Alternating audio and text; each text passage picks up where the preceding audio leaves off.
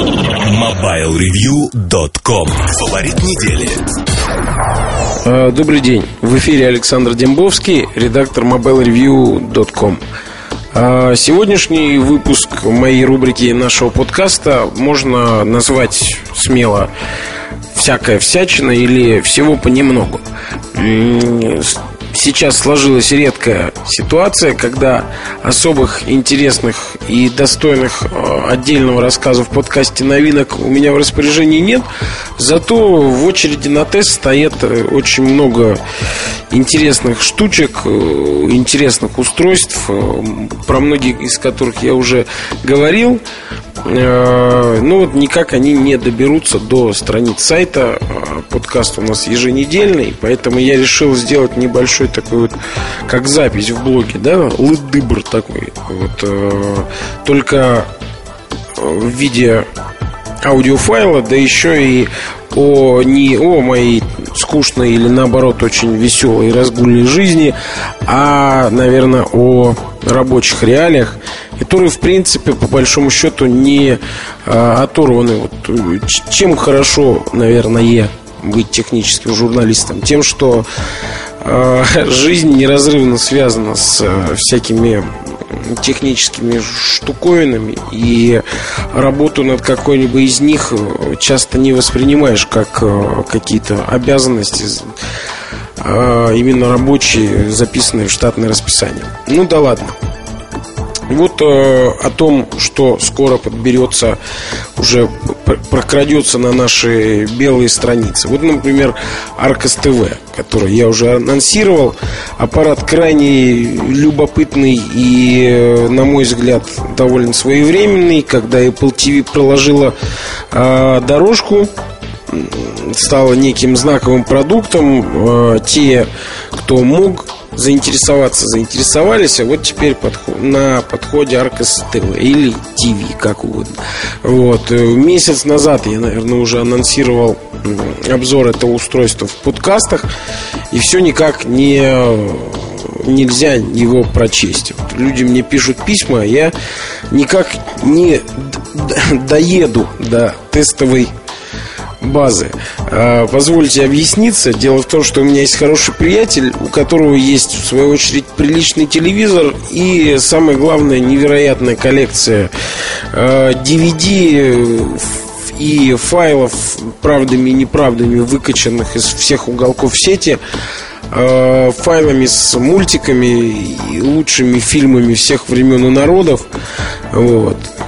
Соответственно, у него же есть несколько компьютеров, Wi-Fi и все сразу. Да еще к тому же желание и интерес э, этот Аркос ТВ каким-то образом заполучить.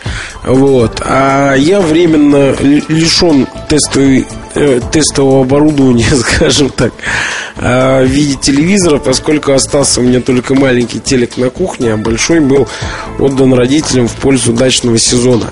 Но у меня пока не обзавелся, поэтому, вот видите, вот такая э, иллюзорная палка в колеса попала э, в колеса написания материала по Аркос ТВ. Но э, могу обещать с большой долей вероятности в марте, конечно, обязательно раскрою все тайны этого замечательного аппарата. А тем временем на подлете к нашим страницам второй большой сводный тест наушников Fisher Audio Fundamentals. Точнее, наушников Fisher Audio. На этот раз серии Fundamentals. Э, Совсем недавно, в последний день февраля, я опубликовал материал по трем наушникам серии Signature. И, и вот сейчас э, обратил свое внимание на Fundamentals. Как говорится, сейчас все дальше, выше и сильнее. На этот раз э, не три модели наушников, а целых пять. Одна другой краше. А, что интересно, вот в, недо... в тот самый первый сводный тест вошли не флагманские модели, но при этом ну, наверное, если без придирок, то все из этих наушников имели э, вполне приличный звук. А вот сейчас идет тест флагманов. Вот они у меня прям лежат по левую руку. Пять коробок. На каждой из них свои наушники. Свернулись аки-змеи. Вот.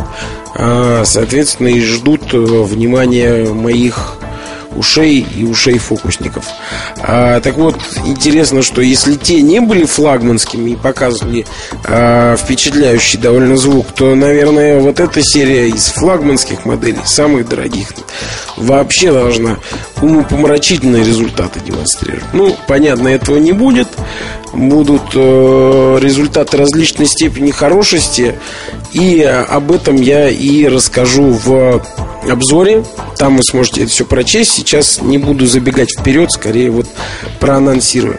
А, здесь же для красного словца, для подкаста скажу пару слов о компании. Этого я, по-моему, не писал еще в обзорах.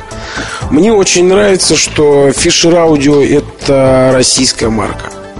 Вот. Э, может быть, многие не догадывались, но это действительно российская марка, как, э, скажем, те же там Rhythmix, Qmo и э, многие другие. Сейчас на память не вспомню. Для полного списка могу отправ- от- отправить вас к отправить в хорошем смысле, порекомендовать прочесть статьи Алексея Дорожина по private лейблам, то есть маркам крупных торговых компаний. Вот. Э, у Fisher Audio, вот, как вы заметили, наверное, иностранной компании было бы довольно трудно так резко и быстро и динамично попасть все, во все крупные сети и э, прочно и, на мой взгляд, надолго а, обосноваться у нас в магазинах. Компания заявила о себе очень хорошо, что, на мой взгляд, очень приятно. Что, а, опять же, у Fisher Audio это не какое-то там подвальное производство. А компания имеет офисы в России, в Германии и э, парочку офисов в Китае, прямо рядом с фабриками, чтобы далеко не ходить, как говорится. А, что наиболее мне импонирует, наверное, Fisher Audio сами занимаются разработкой, то есть у них есть э, конструкторский отдел, который уже формирует, насколько я понимаю, дизайн и технические требования и размещает заказы на китайских фабриках. Вот, они же все это производят. А, насколько я понял, многие компании растут из нашей северной столицы, из Петербурга. В общем, на мой взгляд, э, начинание весьма благое и побольше бы таких.